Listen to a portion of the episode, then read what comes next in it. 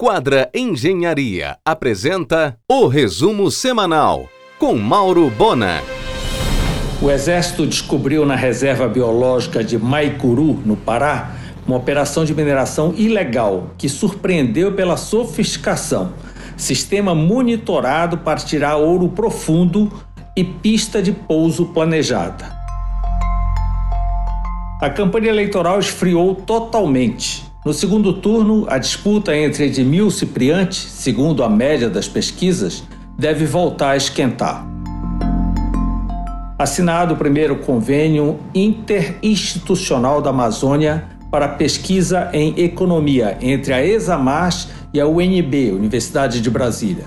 O objetivo é a implantação de mestrado em economia.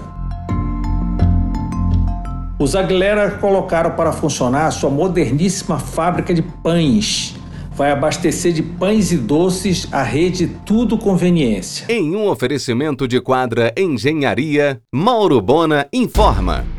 O empresário Flávio Dulcete vendeu para o grupo Mateus estratégica área no Bengui, atrás do Parque Shop. Será construído um grande centro de distribuição. A Tramontina está negociando a venda de sua imensa área de reflorestamento em Aurora do Pará. O Mercado Livre está em Belém mapeando galpões para fazer a logística local de entrega de seus produtos. O cronograma de conclusão das obras do BRT metropolitano é dezembro do ano que vem. Após a conclusão, haverá 60 dias de pré-operação para calibragem do sistema. No início do ano que vem, o Núcleo de Gerenciamento de Transporte Metropolitano licitará as linhas que vão operar esse novo sistema. O chefe Américo Barata deve assumir o ponto do Le Bistrô, ao lado da Sé, com o nome Virianduba Cidade Velha vai oferecer a legítima cozinha italiana com pizzas, massas e antepastos harmonizados com vinhos.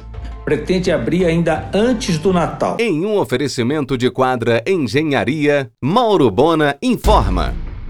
Eis a pauta do argumento de amanhã.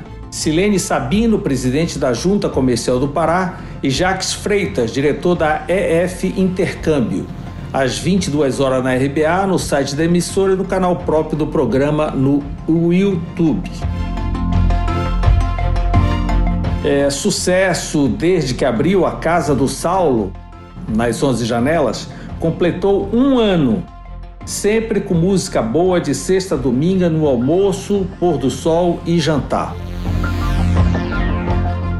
A Brascomp, produtora de compensado com sede no sul do país, colocou à venda sua área de 60 mil metros quadrados na Arthur Bernardes, com Porto. Em um oferecimento de quadra Engenharia, Mauro Bona informa.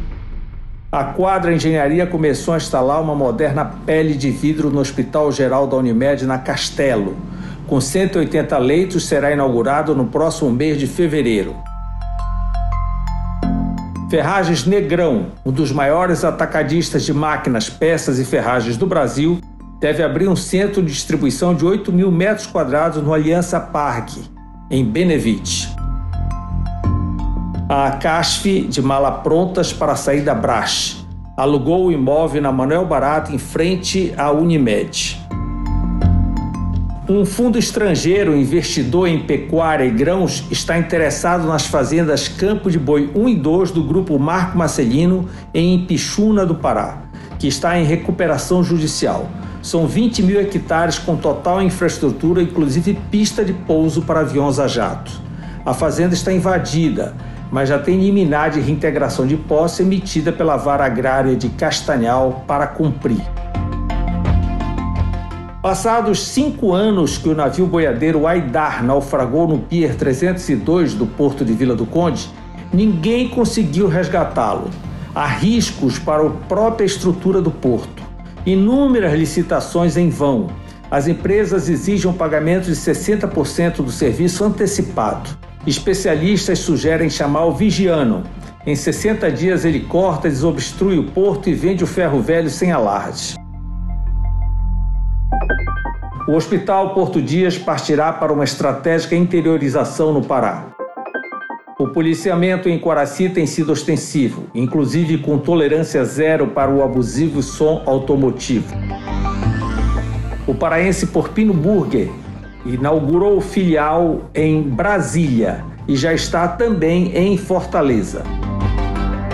Todos os cruzeiros foram cancelados na atual temporada até maio em Belém. A Covid já engavetou o tradicional Réveillon do Pomedor na estação.